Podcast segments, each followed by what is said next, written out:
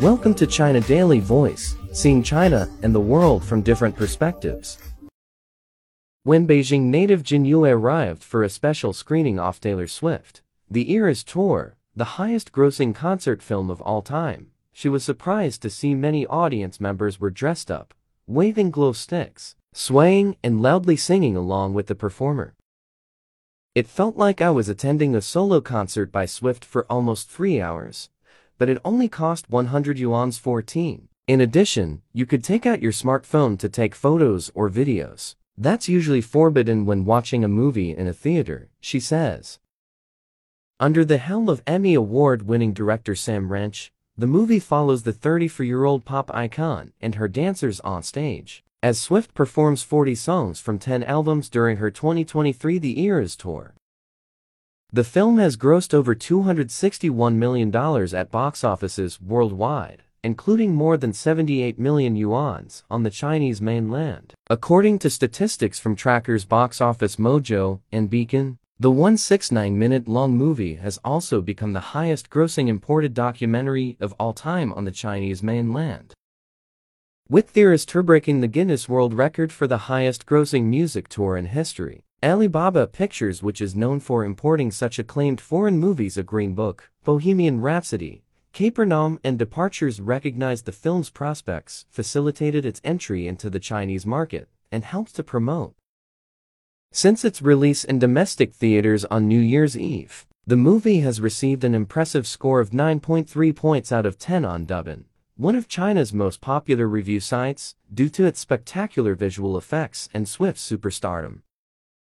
Song, a 29-year-old short video director from Henan province, is one of the Chinese fans who was so captivated by the documentary's fresh and innovative format that he purchased two tickets for consecutive screenings. I have rarely experienced such an exciting and immersive movie watching experience before, says Song, who works in Beijing. When it came to some of the hottest Swift songs, the audience spontaneously stood in the empty space below the big screen and started jumping and singing along. You couldn't even hear Swift's voice, only the cheers and shouts of the fans, he recalls.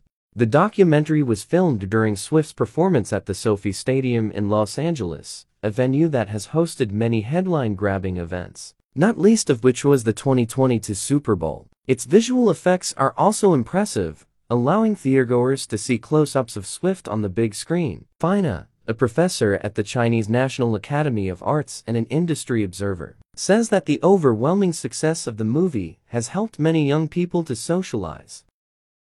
Although this format is new to Chinese theatergoers, she says that similar films that document popular events have already become a regular genre overseas. For example, Japan has introduced other digital stuff screenings since 2005, which release recorded versions of stage plays, such as kabuki, musicals and dramas, as well as concert recordings and sports broadcasts. China has more than 80,000 screens in over 12,000 cinemas, but most of the seats remain unsold during the comparatively slow box office season. Swift's movie could serve as a good example for domestic theater operators to learn how to attract a larger audience, says Japan. Sha Dan, a curator at the China Film Archive and a veteran critic, views the movie's popularity as a signal to the Chinese film market to seek a breakthrough in attracting the generation born between the late 1990s and 2000s.